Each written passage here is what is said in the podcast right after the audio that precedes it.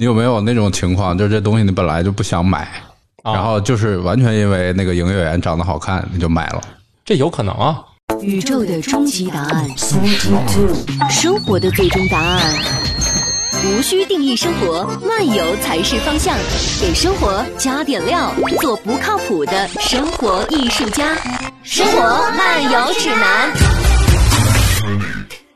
但是你这个话题里面缺失一个问题，嗯，就这东西条件不够。比如说，我到底这东西我迫切不迫切？它价钱是不是我能承受这些应该都就是不叫问题哦不叫问题就是对对对对对啊？你这是一个思思想上的实对，比如。你去超市，然后看到这个红葡萄酒，嗯本来呢你就不喜欢喝这玩意儿，但是那售货员长得特别可爱，那我可能就买了。对。哦，好的，你是谁？我是瓜的，我是哥大爷，哥大爷。对啊，你经常放鸽子的哥大爷。哎这位哥大爷上次来大概还是半年前哈，所以他自己也忘了自己的名字。哦好的慕容甜甜，大家好。好的。哎，你怎么叫慕容甜甜了？你看这个历史变迁我，们节目虽然人不多，但名字经常换，显得我们阵容特别强大。是的我们来过的人都有一二十号了，但是总共算下来也不超过五个。但是，我们节目今天还请到了头部大台的主播，是吧？来打个招呼。各位听友，大家好，这里是津津乐道。这太专业了。这不可以，我们这个节目叫《生活漫游指南》，我是半只土豆。呃，由于我们这个用的场地就是津津乐道的场地，豪华也装备也没有办法。虽然我们所以必须露出他的名字。虽然我们台也没有办法为大台引流，但是呢，我们也不能阻止他介绍自己家，是吧？对，啊，没问题。我们作为一个小台，现在只能 只能享受。暂时的这个臣服。你不要等我有就重新红的那一天，是吧？到时候我们就又可以记账上对，我们可以回头再互相踩吧。现在就是有很多事儿有求于这个大台，所以我们就我们都忍一忍啊，忍一忍啊，还用人家设备呢。好，你刚才问那个问题，要不你重新问一遍吧？大概的背景就是这个东西你本来没有那么喜欢，嗯完全是因为卖东西的人哦。讨喜，你就去买。我觉得这件事儿发生在我身上是一个必然，因为我最近发生几个事儿，就是我是觉得啊，呃，大家肯定非常多的能接到骚扰电话，对不对？每天不接十个，感觉这天跟没有过一样，是吧？虽然我们有各种各样的拦截装置，但是没有用。我就发现有些人是在打电话方面是天赋异禀的，虽然这个人我没有见到他，但是他用声音给了我好感，所以这样的人他的骚扰电话我能接完。土豆，你真想多了，因为现在绝大多数你十个电话接九个都是人工智能打的。哎，不是我这个。开始能分辨。我作为一个真正拥有人类智能的人，从刚开始崩字儿我就知道这是人打的还是机器打的，对吧？啊，这个还是没有问题。所以我就说，如果声音就能搞定我，那长相搞定我，我认为也没有什么问题。而且我最近发现，某条的推销广告特别能让人一口气接完，就是这些人一定受到了非常厉害的训练，就是他无论我在任何状态，就是大家一般来说一接起来一听不对劲，不是马上就挂了吗？因为我不是那种啊，对不起，我没有需要，然后再挂，我不是这种人，我就直接挂的。像我如此机智果断的人，一般接到骚扰电话就是咔嗒就挂了。但是我为数不多能接下来的，通常都会就呃收到一条短信，就是今日某条。说刚才是我们打的营销电话，如果你怎么怎么着，你可以再联系我。所以我觉得人家就有这种电话方面特别有你还有这种待遇，为什么我从来接着不了呢？嗯，为什么某条会给你打电话？对啊，因为我们公司就是他一打电话，就是首先他买到了我们在天津的这家公司的资料，然后他就问我，然后呢，他们这家情报工作做的比较好，他没有上来就问我苏总，因为你知道吧，就是我们公司特别奇怪，就是不知道怎么登记错了，所有打给我的骚扰电话都以为我是另外一个姓苏的大爷 然后我一听到这个，我就知道是从工商口泄露的。嗯，啊，当然不是说工商局啊，就是说反正肯定是从注册口，就是因为提取方法比较多嘛。啊，绝对没有说是从工商口啊，那反正就那一类提取的，然后他们提取莫名其妙，就是张口就称呼错了。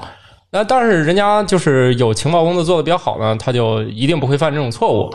然后呢，还有一个就是最近有一些那，比如说该到推销车险季了，然后呢，这个人呢就基本上我就开始无差别接受各种各家的这这个报价呀，什么乱七八糟。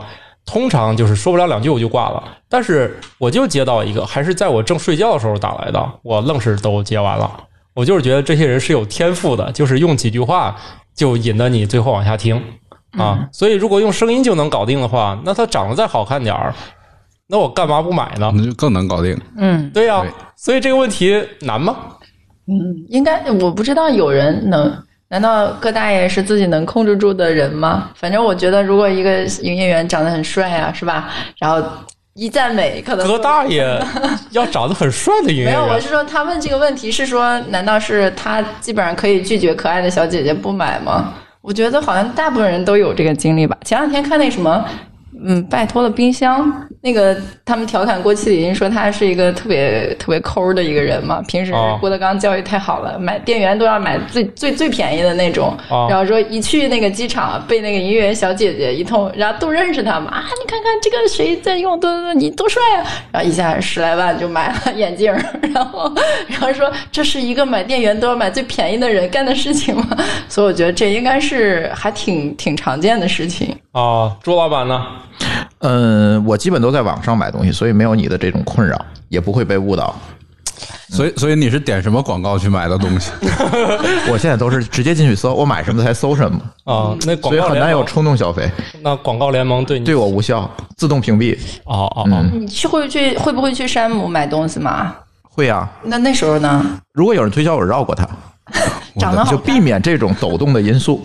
你是哦，嗯我的解因为决方案我觉得这都是对我的影响。对我的解决方案就是戴个耳机，这样一般那个就是他们就不想跟我聊天。那你得戴个大点儿的。对，还得蒙个眼罩。你这个蒙眼买东西，这个有点费劲哈啊！所以你问我这个问题，你的答案是什么？我我的答案肯定也是会受影响嘛，但是刚才朱老板说的，我觉得它是让你避免受影响的办法，就是把这些所谓的扰动因素都去掉。啊。对，然后然后刚才我问这问题呢，是是我看的一本书里说的，就是人会有这种呃思维的这种抖动。抖动或者叫错误谬误，就是偏当你对当你判断一件事儿的时候，你会被其他的因素影响。就是卖东西，你会买那个长得好看的人卖的，啊，对啊然后，你看广告，你会看那个广告上那个人比较漂亮，你点进去。会吗对，会，那就是可能大部分人会。哦，那对啊，那不，你你那个土豆，你会吗？我我会啊，因为朱老板这样的人可能已经脱离了脱离了这个现实世界你可能属于那个黑客帝国那种，就是活在那种就是不是，我是怕他这个误导我，你明白吗？就是同样的两种商品摆在那儿，一个有一个漂亮的导购美眉，一个没有。但是往往这并不证明有漂亮导购美眉的那个商品就好，反而可能会证明那个东西不咋地，它才需要一个人来促销。嗨那我为什么要买它呢？你这太费劲了。要我就是谁来促销我就买谁的，因为我不知道这俩哪个好。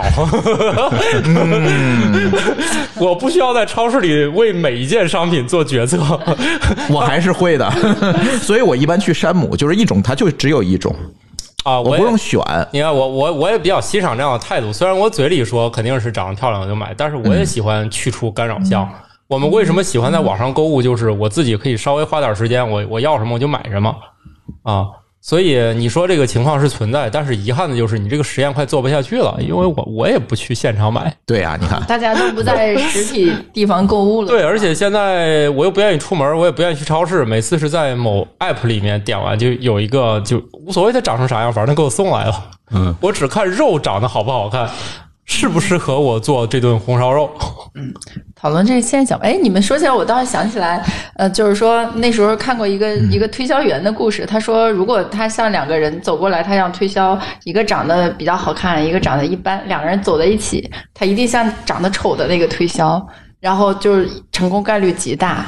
因为那个长得丑的，如果跟那个好看的是朋友，应该长期以来都容易被忽略。假如有一个人没理那个长得好看的，然后理他了，向他推销，他就会有一种受宠若惊的感觉，然后就决策效率特别高。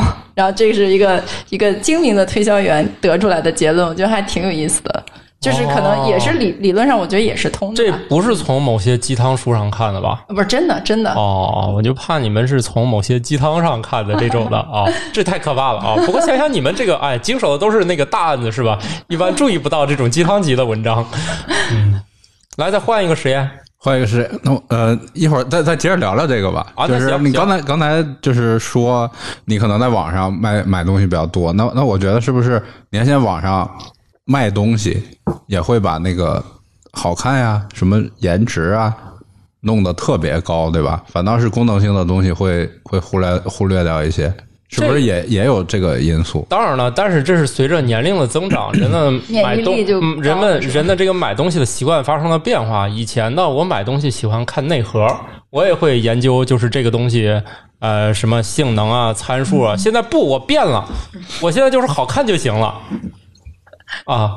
你脱离了地对我区你也脱离了那脱离地我脱离了更加低级趣味了，是吧？对我我只看好看。脱离的那种，就是我非要弄清楚什么买个冰箱要要先搞明白制冷，然后买个空空调要怎么着，我就一条，到底就是好看不好看啊就可以了啊，以及我们家那个，比如说那个空拿尺子量，它能不能塞进去啊，这就很重要了啊。从从广告学上来讲，他们也会去从这些维度去考虑哪些东西的转化率最高，在在线上或者在广告、在电梯里的那些图片。嗨，谁以后看啊？大家一打开手机全看直播小姐姐在那说了，这广告看好看的吗？那当然了，所以得好看的，对吧？所以罗永浩卖货就不行吗？罗永浩都所以董明珠老师就差一点儿。翻车了。董明珠老师 董明珠把把把那个网络都下断了，你你们看到董，难道不是流？量给挤爆的吗？当然不是了。你们得看董明珠旁边那个主持人小姐姐，也是个知名旅游博主，哦小小？沙老师，好看啊！好看吗？嗯哎呀，那咋整啊？那我觉得咱四个里面只有一个能干这个女主播了。从性别上有一个女的，对，这个是播播客没有没有这个问题呀，我们主要是就是有点浪费，有点浪费我们慕容甜甜老师的颜值。回头我们干成直播。对，回头我给你架个机器，你直播不就完了？对对对，只对着他一个人就行了。对底下的弹幕说让那几个别说了，让那几个别说了。哎，你们要是可劲儿的吹，然后这样反正是个播客节目，大家看不到嘛，然后我们就永远玩神秘，然后让他们我们是不是聊跑 看不到题了？真相，我们是不是聊跑题了？是的，有点是的，是的。你刚才要聊啥？被我我刚才，我刚才线上也我已是受经忘了。啊，对，你线我上是不是也受受影响了，对因为慕容甜甜老师坐我旁边，我就就长对太好看我就是对，没没办法集啊，中我。想起你那个问题了，你就说这个这这个网上是不是要把商品弄很好看？你比较那个中外电商就是嘛，中国的电商要把商品做的特别多的图，做的特别详细，特别好看。你打开某讯、某亚马逊，一打开里面都是干巴巴几行字儿，爱买不买那个样子，某亚马逊是个什么？没有某，他把某讯大家听不懂，就没有某，就是亚马逊。某某讯你看他一打开，他就显然是不适合中国人嘛。他那个就是商品详情做的比摘要还摘要。但是按说这个美国人在就那个做广告这方面应该更强啊，他为啥要这么来做？是美国人不喜欢好看的，还是美国人都脱离了低级趣味？不知道啊。来，们朱老板知道吗？为什么某 这就是亚马逊嘛？为什么商品简介那么简单？是他们这个已经懒得看了吗？按理说呃他们的广告，对，这不是提了吗？他们的广告更厉害吗？我觉得这是一个用户的行为习惯的问题。亚马逊更希望说通过我的这个相关推荐的算法，然后让你来买东西，而不是通过某些低级趣味的东西来吸引你来买东西。其实这是一个本质上的区别嘛。我也尝试解释一下这个问题，就是如果其实这是两种方式，很有可能是如果它的介绍过于的长，反而就是用户下单的决策就会更更乱，他可能最后就不买了。所以现在基本上把那种冗长介绍交给女主播来进行了，所以就是让这个商品本身的那个介绍尽可能简单，可以让用户尽快的下单，这本身也是一个方向吧。啊，当然我们国家选择的是冗长介绍版。其实不仅仅是这个商品啊，可以多说两句。你会发现，这个手机的应用软件在国内和国外也是完全不一样的。国外可能更多的是这个软件，我就是一个简单的功能，我只提供某一项功能，是吧？比如像支付软件 PayPal，是吧？我上面就一个框让你支付，没别的了，对吧？但是呢，哎，你再看支付宝，那我们要承担显示健康码的重任 没有健康码的时候，对吧？哦。它上面可能会各种功能，然后往往里给你去垒。那交水电费不好吗？呃，是啊，呃，PayPal 也可以交水电费啊，但是它就不会把界面设计，你可能找找五六层菜单你才能进去。哦，对，我觉得这是一个设计思维的问题。有很多人这个在纠结这一点，就是我曾经问过他们的这个设计师，这个 UED，我说你们为什么要做成这样？他说中国的用户习惯就是这样，你不把所有东西堆在那儿，这个这个是这个我们这 KPI 也完不成啊，对，对吧？是这样的，是这样的。哎，然而呢，我又调查了一些我们手机的用户，这个各种年龄段的人、各种性别的人都有。然后呢，发现其实用户并不是这么想，用户也嫌它乱。当然是这样的，就是嗯，我觉得啊，一方面周老板问这个人可能不具有代表性，如果都是你的朋友的话，我怀疑、啊，那显然不是都不是我的朋友，我的那不就不叫调查了吗？对对，调查的目的不就是调查出我想要的结果吗？嗯，哎呀，不好意思，揭露本质了啊！大家大家请忽略我刚才那段儿，大家不许掐掉啊！请忽略我刚才那段荒谬的那个那那个说辞啊！我想我想起那个调查来了，昨天我看到的那个调查。对对对，呃，请大家忽略我那个荒谬的言论啊！这个调查还是为了调查而生的，是吧？好，你呃，我我接着说啊啊说吧，就刚才这个问题呢，就是他这个书上的结论是说，他说这种现象在心理呃不叫心理学了，就是在思维上叫讨喜偏误，就是哦人更喜欢讨他喜欢的东西。而啊，为他去买单。他里边举个特别有意思的例子，他说，比如说有些那种公益组织，就是呃，比如说保护野生动物啊，或者怎么着的，啊就是他他这个保护野生动物的宣传片里边都是什么大熊猫啊、金丝猴啊，什么这些东西，你很少用蜘蛛啊。鳄鱼。啊恶就是那种那种恶心东西来、来宣传保护野生动物，对，因为因为人会喜欢那种讨喜的东西，他觉得哎，这个这个对，这个好。啊觉得鳄鱼挺可爱的呀 所以你不是这种典型用户，你太不典型了。做你这种人太费劲了。这这个是这个高维思维的这个的人对，像你们要是给你们成立一个公益组织，就应该把宣传文案都写成代码，哎，可以，这是个创意哈。对，都写成代码，这样一读，立马就看到最后就给钱了啊。保护保护程序员，让他们拥有一个女朋友 之类的。和足够的我回头我一定要录期节目，就是这些人对程序员的标签化看法。对，得了吧，你们怎么会有女朋友？但是应该这是从我们的人性的角度，可能他就是大部分人逃不过的那种本性的一个需求吧。我觉得，就是你像你就比如说像杨超越这样的姑娘，是吧？她长得就是可能很讨喜、很可爱，就是啊很多人都是愿意觉得啊锦鲤啊怎么怎么样，就是怎么样怎么样的。就是我觉得，包括熊猫啊，就是软软绵绵的，包括沙盘。曾经有一个人跟我分享说，你知道沙盘为什么要用这个样子的吗？因为它是特别接近于在妈妈肚子里的那种感觉。沙盘是啥？沙？沙盘的那个又为什么用沙子？你去做一些沙盘的一些玩儿的东西，不是那个楼盘沙盘，就是你比如说在教学演练的时候啊，你给孩子们去做一些东西。哦哦哦哦然后他为什么要用那个？然后那个的话，其实是最接近于母体里头的那种感觉，所以他用玩起来什么的就特别的自在，效哦教学效果就更好。所以我觉得这种好玩的、萌的啊，然后这个讨喜的东西，或者是更接近于我们很原始的感受的东西，可能都是我们更愿意去看、更喜欢的。哦，是因为我想起一个那种动物网站，它只发那个就是动物小的时候，就特别可爱那种。对对对对对对，更能激起人们保护它们的愿望。其实播客也一样，你发现了吗？因为声音是人类接触的第一种感感受，哦，嗯，哎呀，所以大家对播客的这个粘性会非常高。如果他愿意听这个《生活漫游指南》，他会一直听下去，除非你不更了。啊，你说的好有道理啊！突然觉得任重道远，是吧？真的我都没不愧是大台啊！但是我都不信，果然是大台，一下就点出了个这个我们是咨询过心理专家的，哦，哦，所以下回声音不好的不许上咱节目。没事儿，有几种方法，要么你就找一个那个修声音特别好的人，对找修的你妈都不认识你了。对对，修的谁都我经常给我们嘉宾修的，谁都不认识。啊，那没问题，好的。你你还有什么活儿要说的？不要给我 哎，这个交给专业的吧。你像我这种光把那个这一期节目剪出来就已经很费劲的人，哎，我还有想说的就是，你要是买东西的人，就尽量像朱老板那样，忽略掉一切其他的部分。你要是个卖东西的人，一定要就尽量别让他忽略，就增加那些讨喜的成分。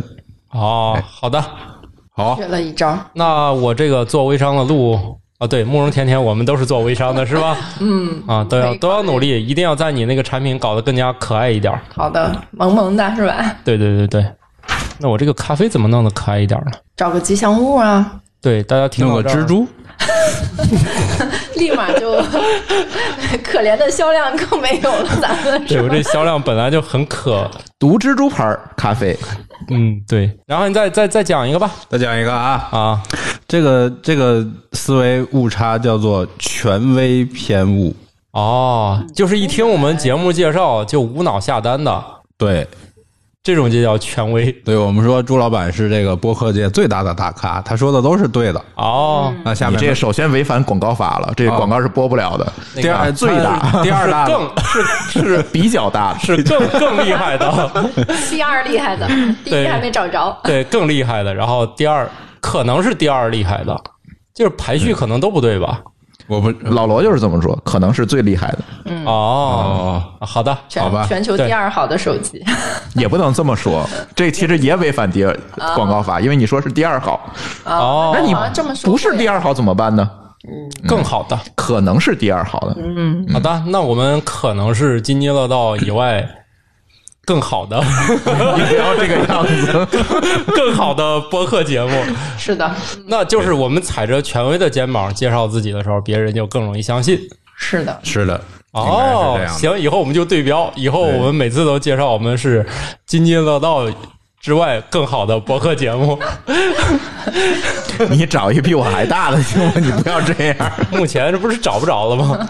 目前你就是更好的那个。对，哎，是，所以那些去看那些热门转发的或者是爆款的文章，营销类的，就经常都是会拿什么哪个哪个名人呐、什么权威啊，做个就是要么你就蹭一下，要么就是真的拉他来站个台什么的，是吧？是是是，都基本上是这个原理。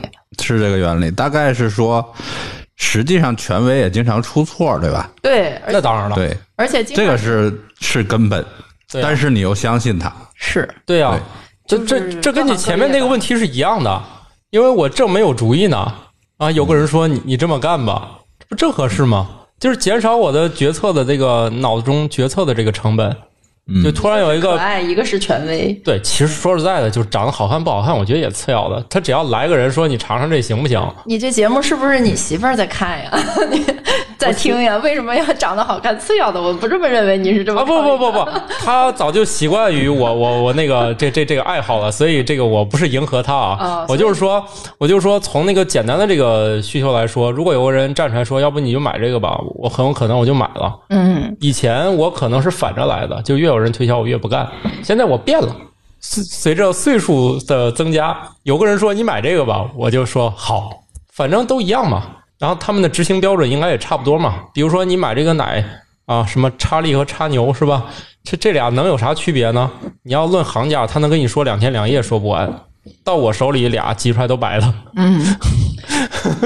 经对吧常能看到那种，就是两个人可能都是权威，但是观点完全不一样。看多了的时候，突然可能才能意识到，对哎，可能可能我们但是我这里就是想声明一点：你要在一个事上犹豫不决，你最好只找一个权威。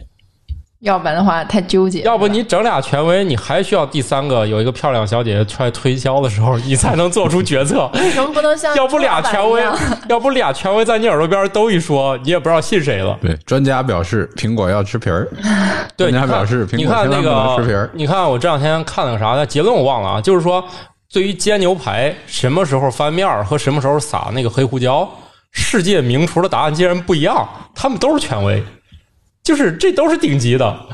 要么都是，要么那个是脾气暴躁，整天以 F 开头那个字挂嘴边的，什么拉姆齐啥的，还有就反正就是世界名厨，他们对什么时候翻面儿都是不一样的看法。你这时候怎么办？是不是都是权威？哪个做饭都比我甩出几个城市？就靠自己感受就好了。对，然后然后你看那个有，所以我就说嘛，权威只能找一个。比如说，你就问朱老板哪个节目最有意思，他就回答《生活漫游指南》。你们就信就对了。你们就疯了吗？我难道不说自己更好更有意思吗？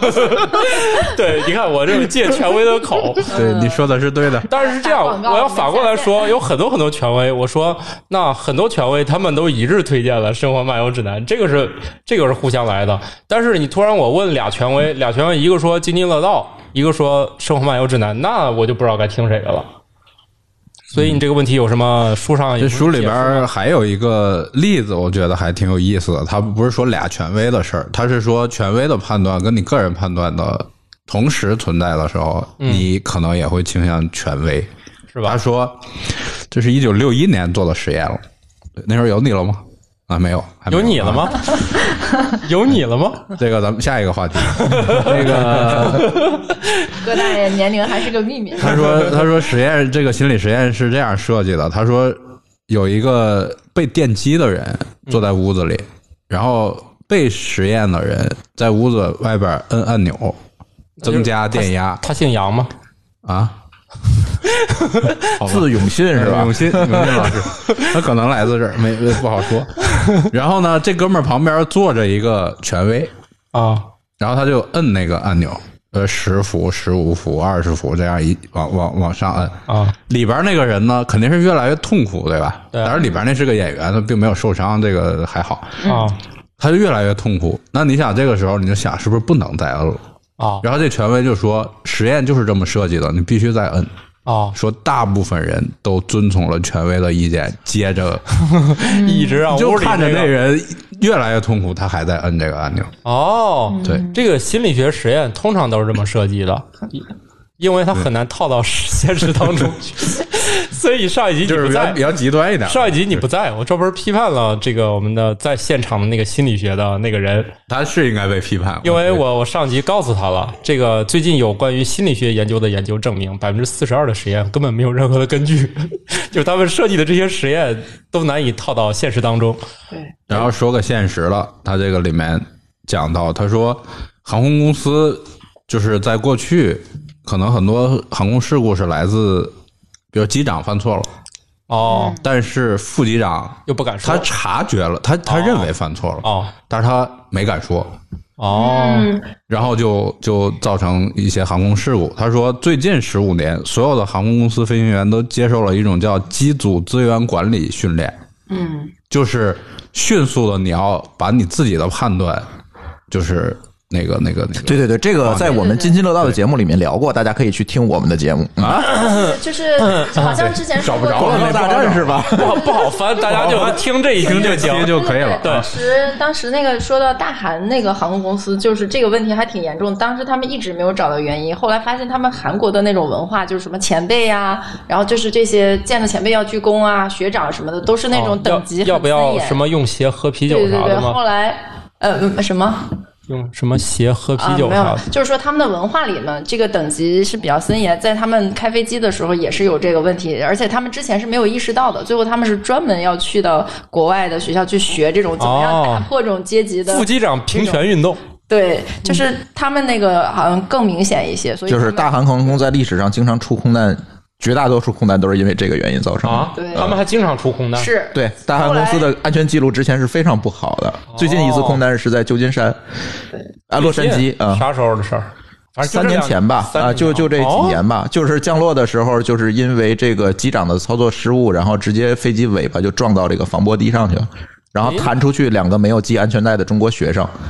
哦，那这之前是在是在韩国也也也搞过一回是吧？是中国到就是中国到韩国那个，好像也直接冲出跑道是怎么？对对对，他们经常出这种问题安全记录之前不好，就是因为这个相信权威这个问题造成的。好像已经改善很多。现在改善很多了，就终于平权出事儿出的少多了啊。哦，好的。哎呀，我觉得航空器为啥不都全自动驾驶呢？干嘛还要人呢？真服真复杂这个可以去听我们那期节目。啊！不用不用不用不用，这就不用不用发了，太费事儿了。太多了，我那天翻了。你们的节目有点多，对 不好找。嗯，大家还是接着听这期啊。对，你要你要找那个也可以听一听之前科学脱口秀，一个骨灰级的节目是吧？对，骨就是进入坟墓的节目啊的。来吧，你所以，所以我个人其实也有这方面的体会，就是比如说你你在做一件事儿，你跟一个大公司的人合作，你跟一个所谓比如说成功过的人合作，这时候他他讲的话，你可能就会更相信一点，甚至比如说，比如说你的团队里面，甚至更相信那个外边的那个和尚，因为因为这个和尚是来自一个大庙。啊，对，这还挺明显的。其实在，在很多工作场合，其实都会出现这种情况。啊，那这肯定是不可避免的问题了吧？大家还是觉得这个你你你，所以我觉得解决这个问题最好的办法就是让自己成为那个权威，对呀、对，然后别人就听你的了，你说错了也没有问题。呃，这里面还是要存在一个自信的问题，是吧？所以朋友圈到处都是马云说，是吧？啊，那当然了，马云说不多，其实最多的是什么？崔永元说，白岩松说，就是经常被发言。他们，啊，对，以及那个梁文道总是在妖风上推荐书嗯，啊，其实哎，很多都是梁文道根本就没有推荐和看过的书。然后，然后你知道那个梁文看不道，过来的。然后梁文道推荐是怎么来的？你们知道吗？因为你不能避免第二个人叫梁文道。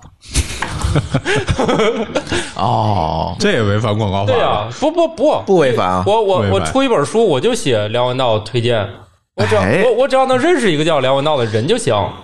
对呀、我没有写是那个什么经常上访，或者我起个笔名叫梁文道，他也管不了我对呀、没问题啊。哎，你你以后写的书上都可以堂而那我还皇之的写找梁文道干什么？我起个更牛逼的名字不就好了吗？那你得先让这个名字牛逼啊！比如说你你朱峰比那个呃 梁文道更牛逼，那以后我们就腰封上不不不不，我是说，比如说把我我起个名字叫那个什么，哎，算了，节目里不能就那个算了。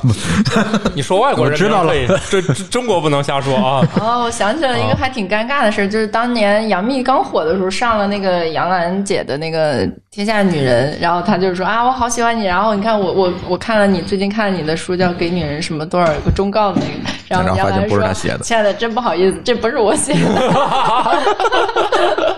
啊，这这个出版没有办法嘛，就跟虽然我也是搞出版的，但是什么友商竞品给我寄书，我也会在微博上推荐一下的，因为觉得这个行，因为这个行实在是太不赚钱了，所以就无所谓了。啊，比如我们我们也会有竞品不小心寄到我手上，但是我也会很无私的推荐一下。所以大家加油吧！一旦你努力成为那个胡说八道的人，又胡说八道的一本正经，大家就信你了。是的，都加油啊！加油啊！嗯，嗯然后再大爷还有什么问题哈？啊，再来一个然后再来一个啊，啊！再来一段。呃，这这段叫指数增长，就是问你个问题啊，就是呃比如说你有一张纸，从中间对折折五十次，你觉得它会有多厚？这个就我估计得有两万多米吧。冲出银河系了。呃，到月球吧。银河系，月球折不了几条就到了。啊哎，，我嗯，记得我看过这个，对，折这 月球折不了几下，你要折五十下是吧？折五十次，很厚的，是不是都冲出银河系了？那不至于或者太阳系至少是出了吧？公布答案吧。我还没找着答案，等会儿啊。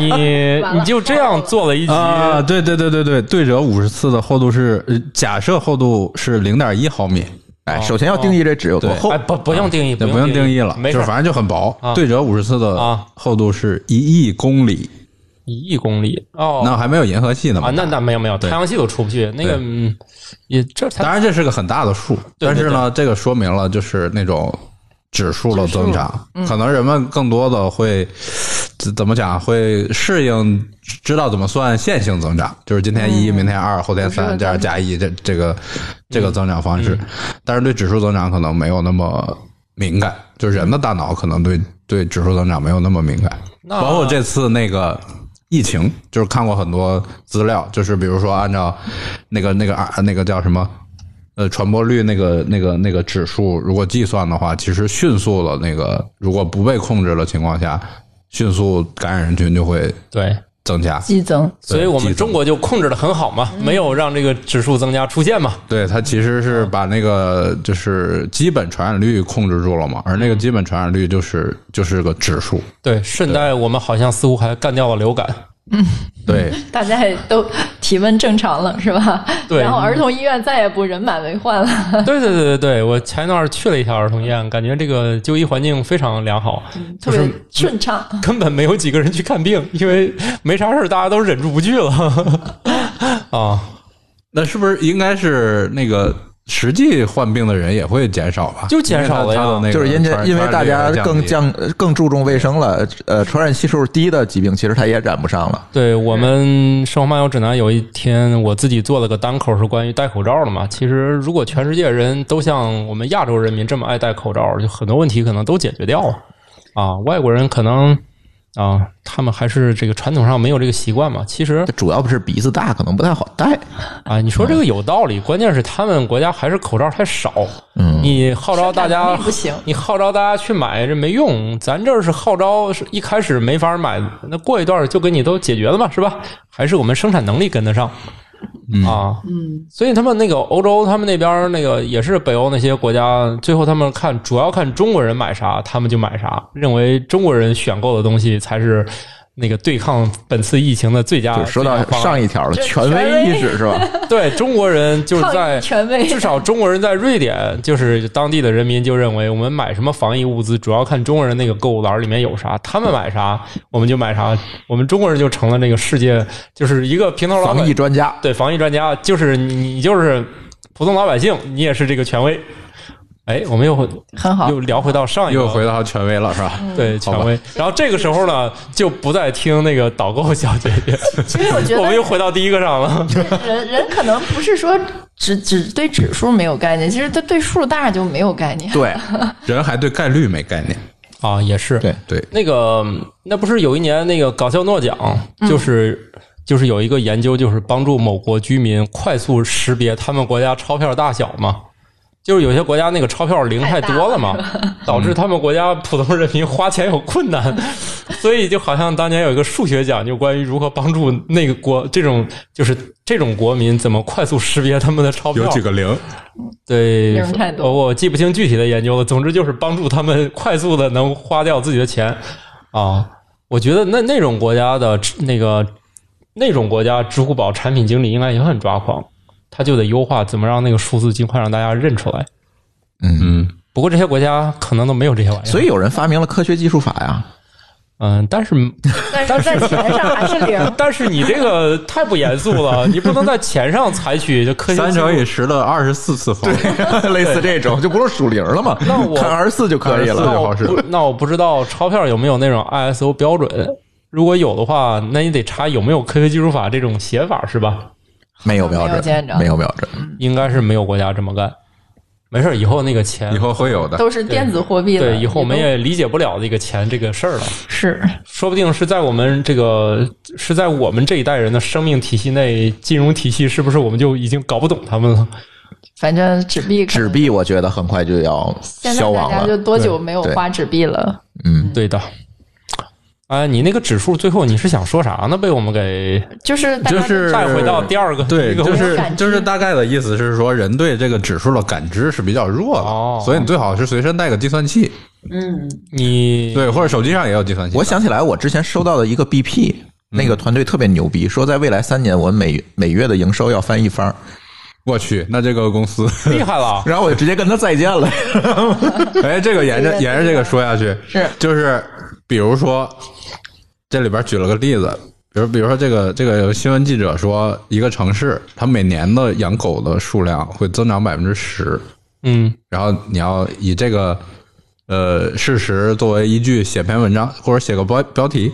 他说，比如一个标题是说养狗许可证每年增加百分之十，啊，就是大家可能没啥概念，不就啊百分之十吗？一千只狗明年变成一千一百只，对吧？嗯然后另一个标题是说养狗成灾，七年以后狗屎翻倍，因为一点一的七次方就就已经是翻倍了，所以它会让人更有这个就是对更冲冲击感更强。哦，经常什么那些呃卖理财产品的人，经常会给他们那么算，这个你忽略复利对复利的作用。啊对 然后你看我这指数假设我这个收益是这样的，他没有考虑说里面它怎还有么变化。还。有那个还有鸡汤文也是这样写的，你每年努力每天努力多百分之一，对，然后你多 多长时间之后，你就每每天降了百分之一，就怎么怎么着。对对，他完全没有考虑到这个指数级上升的情况下，这个难度也是指数级在上升的。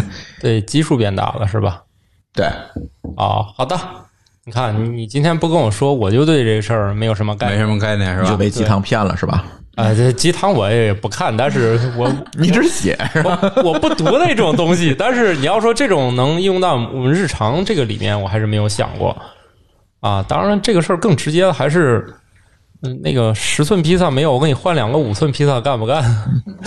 跟这个事儿没关系。有个大臣做了一点贡献，国王奖励他，然后他就在那个旗旗上是吧？堆堆粮食。第第一个格放一粒米，第二格放两粒，第三格放四粒，就是每一个格都放前一粒儿一倍。对，啊六十四个格是吧？啊对，六十四个格。国王很开心，这不那这很简单吗？简单，国库哦，搬空了，哎呀，也 也没有装多少个格。大家回去自己算算啊。好的，我算不过来了，甚至我都不知道这玩意儿在计算器上怎么摁。不好意思，那个让你们鄙视了啊，没关系。那那听起来你们也是搞过各种投资，有有这种什么每月翻一倍业绩的，有更夸张的业绩计划吗？这已经很夸张了，好吗？而且一个非常常月翻一倍，见，太可怕了。，对，非常常见。一个月翻一倍，他说翻多久了吗？他比如说三年啊三年嘛哦，翻每个月都翻一倍。要我我就写我就我就增长一回就可以了。三年总共翻一倍，但是在头些年，比如说风险投资更喜欢投资所谓的纯互联网企业，就是因为他觉得它的用户也好，它的价值也好，可以指数级增长。如果我投一个线下的，比如我投一个店，呃，但每投一次，它是一个线性增长，就不是不是很性感嘛，就不喜欢嘛。对，然后哦，他自己会在那儿测算模型。就是那些 to VC 的项目，一般很多就会掉在这个坑里。然后坐下来咱算吧，你你这个用户量每每每一个月翻一倍是多，到三三十六个月之后是多大的量？你给我算。对，几乎是那个六十四格的问题。那差不多二到三十六次方。嗯听起来比那个那那那要准备很多钱往里亏啊！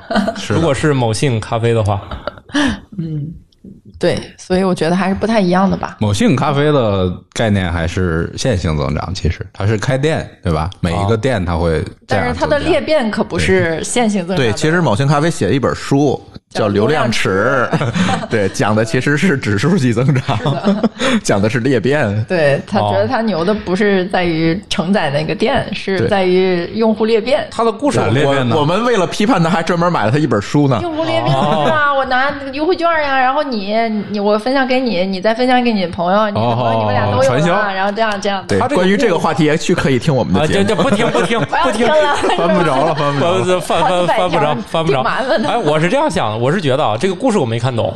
然后反正便宜咖啡我倒是喝过几次，我就是觉得有一条特别厉害，就是你完全不能站在门口看，就是这个店面销售情况怎么样，因为它没有桌椅板凳，是吧？你就没有办法，就是说像那个一般咖啡馆推进门一看啊，有二十桌消费，那不是啊，喜茶你也可以看他的这个排队是吧排队啊，对吧？嗯，那个我我不懂那个啊。总之，我特别震撼的就是，我第一个买单告诉我要等三十分钟，我扭扭脸我就走了。就是你们谁有那个功夫谁排，就是我没有我没有听说过饮料这种咔咔两下能做好的人还东西。限购呢，对，就是这种 咔咔挤两下瓶子就做好的东西。呃当然我说的有点肤浅啊，最多加上儿磨一下，嗯，弄一下，这喝，总共就那么几个步骤，弄点水，你告诉我等半个小时啊？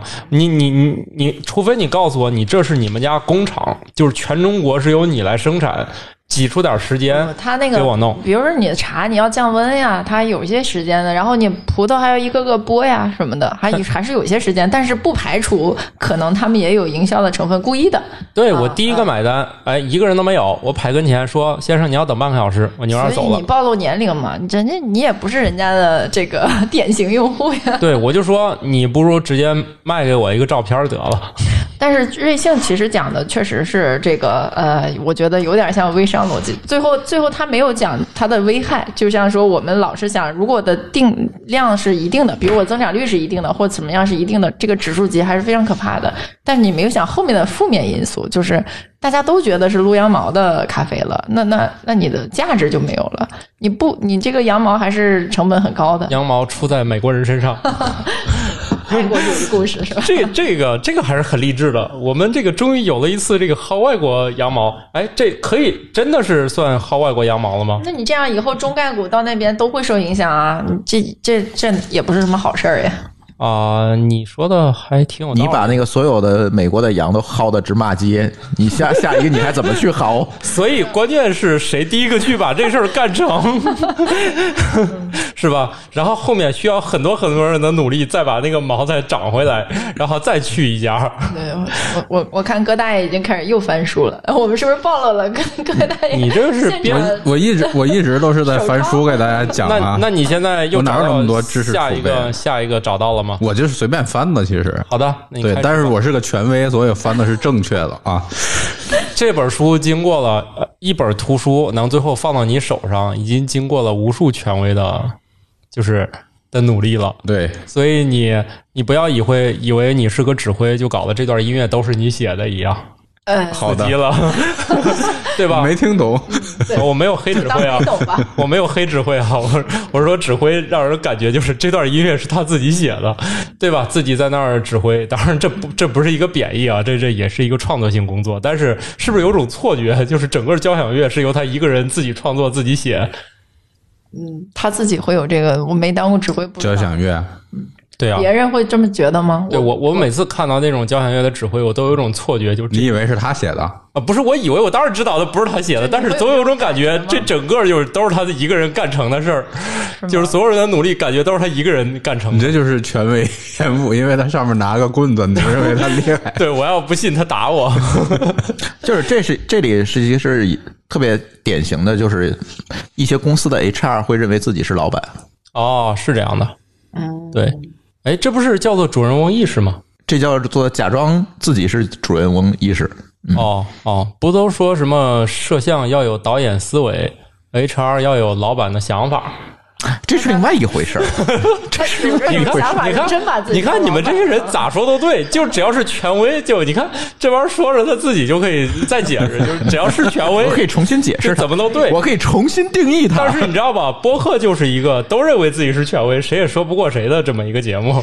那这个这个嗯，佛佛教信徒觉得不是不管你给我说什么，全都有佛祖在前面 等着你呢。哦、那是人家的信仰，我依法就是尊重别人的信仰嗯所以吧，怎么样？就是每个人对其都有他自己认可的权威啊啊，以及在这个哎，我们是不是聊着所有问题都能回到权威这个 这个也可以回到，也可以回到推销小姐。可以推销小姐姐这个问题。对对对这个哎，我我这样哎，推销小姐姐一出来，是不是她就摇身一变成为权威了？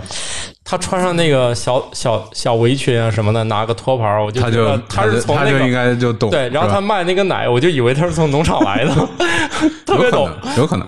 嗯，对你，你穿上白大褂，大家就就认为你是医生。你说的那个就是医疗建议，可能就比穿个这个哦西装所以。还得当个好演员。所以广告法里规定，就是这个所有医疗广告不能以医生的面目示人，就是你不能穿着一个白大褂出来讲。会信对对对对，哦，你看那个有有一个女女神医，不就是各民族的药卖了一遍，但是她每一集表演长得也特别像神医，对长长得那个啊神医长啥样？有有有一个有一个五十五五六十岁一个女性，对对对对，一老太太，反正一会儿是苗医，一会儿是藏医的，满头银发，对一看戴个眼镜，一看就是个别人无论提什么问题，他回答起来就是那种就是一种那个特别权威的感觉啊。而且听起来也的确挺权威的，就是当然明白的，一听就满满嘴胡说八道，但是这说起来就是逻辑特别自洽。还真是，哦我们有一个朋友是一个特别知名的律师，他谈到他其实是三十多岁才开始当律师的，提到他是怎么样就是从一个外行跨到律师这个行业，然后后来迅速的就成为知名律师。他说，因为我长得就比别人专业，我往那儿一坐，我不说话，所以我们又回到第一个问题，好有道理啊！颜值。那我我觉得，那我我也只配去做一个播客节目。别人看不见你长得是对，吧？实在不行还能修一修声音，但是我这样，我觉得我整容也可以，其实对，现在也很发达的。这不是需要启动资金吗？这太贵了回，到了鸡鸡先有鸡还是先有蛋的问题吗？不行，我就怕我整完容我也搞不定。我就关键是你知道不，我是一个做科普的人，你非要让我去干那个，我自己要是不信，我演的不像。嗯，对啊，你现在非要强迫我说哪个游戏特别好玩，我也我也不信，是吧？啊，嗯，是吧？贵公司的游戏，所以你特别特别好玩，真的。科普的这个权威是吧？起码自己信了。嗯，最近贵公司在开发什么游戏啊？这过几过几天再告诉你吧。啊对，，还不能说是吧？神秘感。对，啊，那看来你自哎，己下一步呃自自己没什么信心。嗯其实我自己也不知道。那个接着往下说啊，不要跑题儿。已经不知道自己公司在开发什么游戏。我我考考那个慕容甜甜老师。哦啊，好的，我我我我先说说规则啊。啊，我我给你几个数，然后呢，这是个数列，你往下说这个数数，我最、哦最怕这题。然后呢，我会说你说的数是符合这个数列的隐藏规则还是不符合，你可以一直说下去。然后呢，哦你在任何时候都可以告诉我规则是啥。我我这个数列是有规则的，你让我猜规则是吧？，对，完。我一般这种题，小学小学一年级的水平可能我让你猜规则啊。啊这数前四个是啊二，啊，都是二呀。不是前四个数，我一个一个说。哦你这个理解能力啊！第一上来就把出题的人干倒了。第一个数是二，嗯第二个数是四，嗯第三个数是六，嗯，第四个数是八。然后你你可以往往下再说，我会告诉你你说的这数是不是符合规则。来说吧，八后面是啥？二四，我我六肯定，我觉得我肯定会说十，但是十可能不对。肯定是十啊。你可以说十，我会告诉你是不是符合规则。我我先先说十吧，当当然是十我觉得是不对十符合规则，啊，符合对啊，你再说，那不就该十二了吗？十符合规则是吧？那当然是十二了。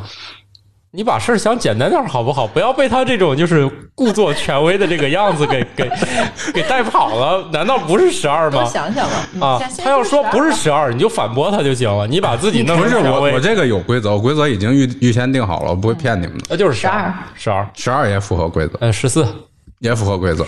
你就一直往加二不就完了不吗？你在任何时候都可以告诉我规则是啥，我我需要你告诉我规则是什么。啊规则后面一直加二，不对，肯定 肯定对，不对你再怼他。对吗？我的逻辑是，如果你非要说我不对，我就跟你扯那件事儿。下一个了，下你你你你刚才是你答这题是吗？你告诉我规则是每个每个后边数比前面数多二。嗯难道这还不明显吗？对，一直在抢我呢。慕容慕容天老师，你不要被他那个骗了你说，你先说。一定都是后面都加二，你说，你说加二，你先回答。嗯，对不对？不对，那你就是错了 那那那我告诉你规则是什么？啊！规则是后边的数比前面的数大，但是你并没有说，比如说这个数，你并没有说十一，嗯，你说十一也符合规则。那我说的也不错呀。对你你说的是不错，但是他你并没有猜到我的规则你。是个这个这个的思维谬误在于，你会把自己的那个结论先加到对呀你你你的过程上。人的自信心不就这样来的吗？对，这个这个谬误叫做确认偏误。我哪里谬误了？我每个都大二和每个都大这两个冲突了吗？但是你比如说，你说你说啊，我说了二四六八，啊你说七，啊那我会告诉你不符合规则。哦但是你你的思维就让你把七九负五这种零这种数都排除出去了，啊！你就只剩下了你想要的那个规则。对呀、对，我我不用你怎么想，我要我怎么我要我怎么我要我要我觉得我要我觉得我要我觉得，我不用你觉得，对，这就是那个这个权威和权威之间的斗争，啊，就是你觉得你说的对，我说不，反正搞科普的这样的事儿能争两天两夜啊。不，首先不是应该先宣布规则是什么吗？啊，没关系，我们可以先吵起来。啊！我我刚才作为理科生，我们接受不了这这个事实。我也是理科生，但是我变了，我现在更接近于人类这个底层的操作系统。这个就是这个先就是这个事儿你弄不清楚，如果这件事儿你弄不清楚，就先把它搅浑 要么人是群居动物呢，是吧？对，先搅浑，然后你俩就把那个争论的焦点就转移了。啊，哎，就不是探寻真理和规则了，，是吧？本来是要学那个事儿的，我不应该把我这些谬论加在我们这个节目当中。哦就是就是这个问题，就是在于确认偏误，就是人会自自动的把认为把自己不符合自己的世界观的、不符合自己理念的那些东西过滤掉。对呀、是你刚才在提后边的数的时候，已经自动把所有其他的数都过滤了，你只留了你的理论的那些数。对呀、对，人就应该简单一些，啊大脑就是应该这样。如果你把所有的事儿都放脑中，你不是没有一个决策的结果了吗？就是你告诉我这件事儿它没有价值啊。就是如果我脑中把所有的可能性都放在脑海中，我怎么回答你这个问题呢？现在葛大爷是从一个高维的角度去对啊我我我我感觉这样的，现在不是到了比拼逼格的阶段了吗？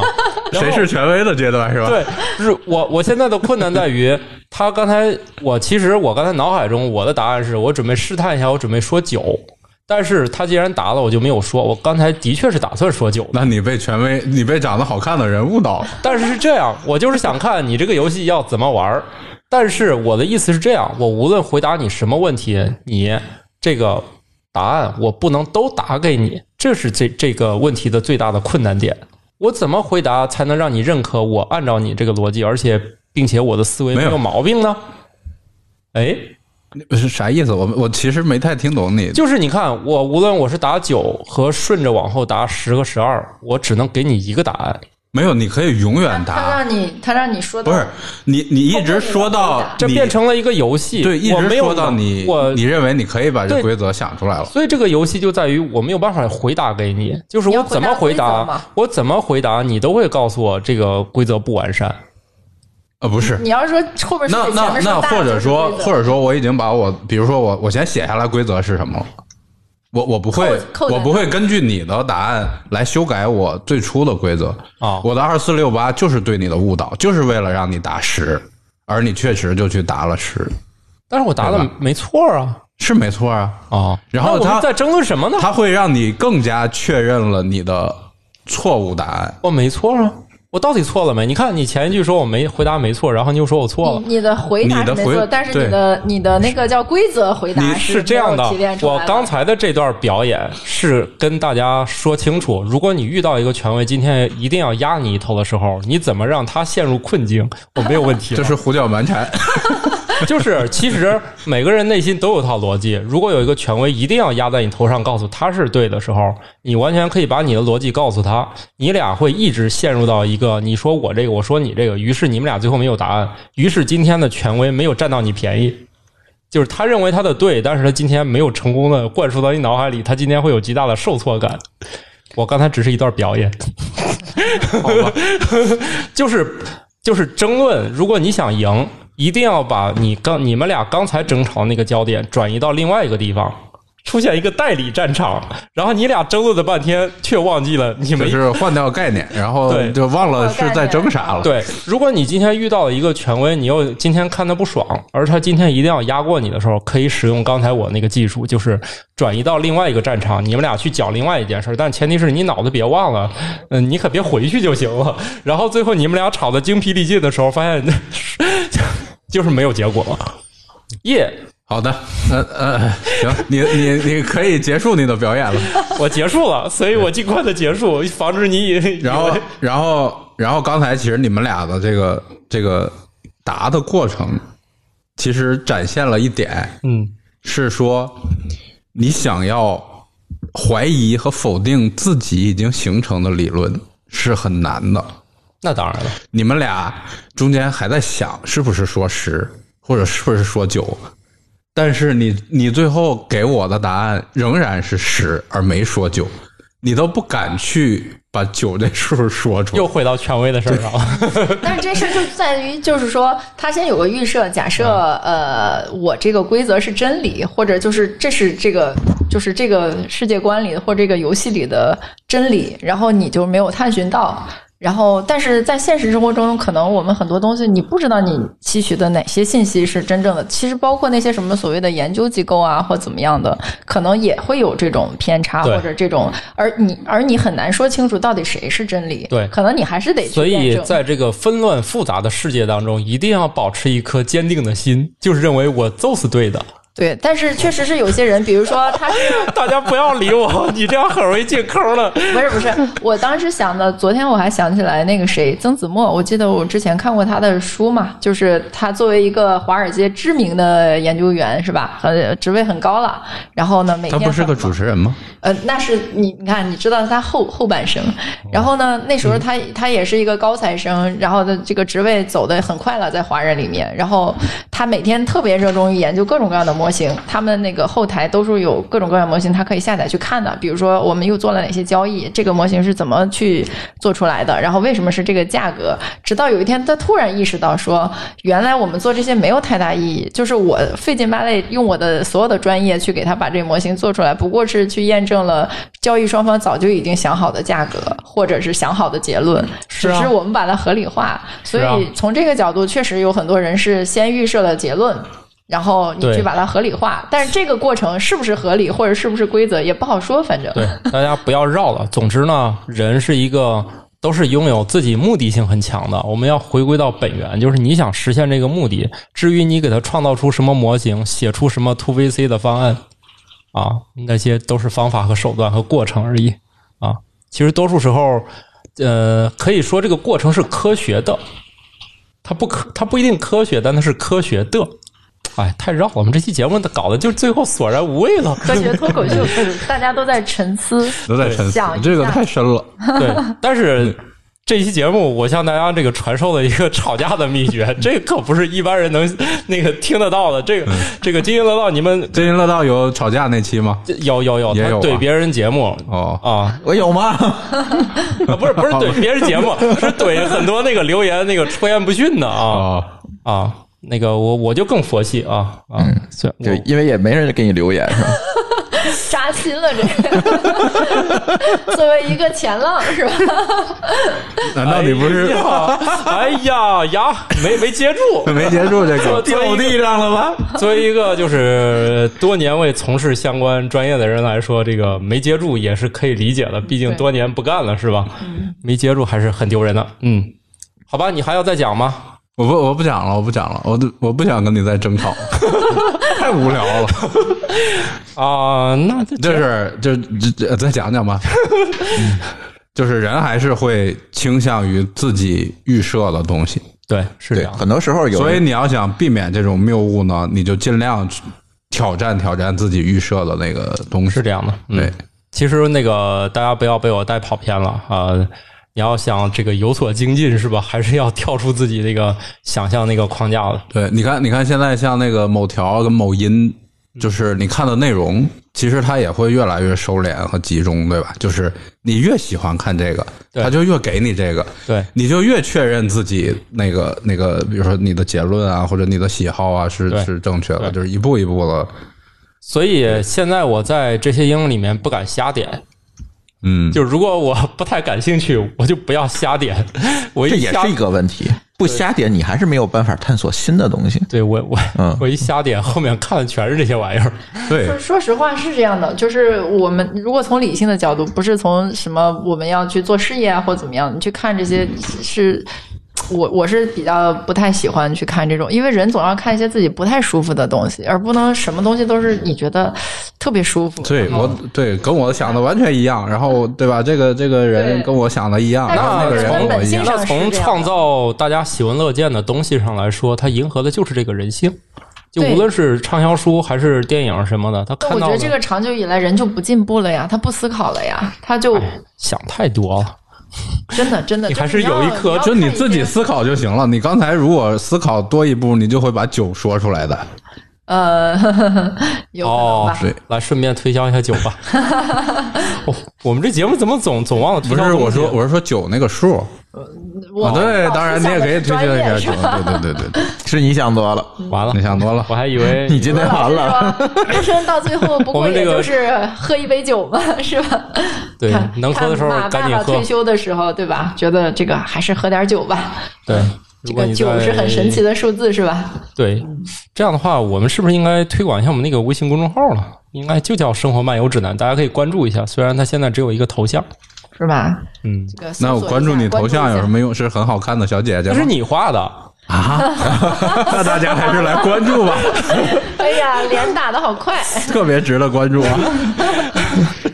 行吧？那我们这一集这个胡搅蛮缠的理论，那就到这儿吧。好的，啊，那可以欢迎关注我们的有台津津乐道啊也欢迎关注我们的有台，啊，叫什么来着的？生活漫游指南。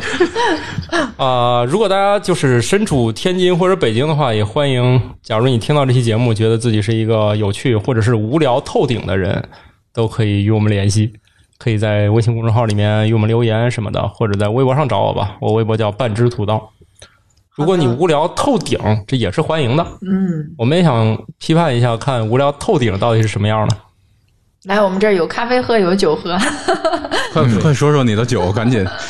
没有没有，我们说一下感觉。其实酒不重要，重要的是可以聊天，是吧？行，这个一旦我们的产品上市了，大家就可以在公众号里面下单了。是的啊当然了，我们这个如果你在用某某拉雅平台收听的话，应该这个此处可能也会有广告，大家可以试着在界面当中找一找，好的，行吧？那我们这期就这样了，好的。大，家拜拜。拜拜。拜拜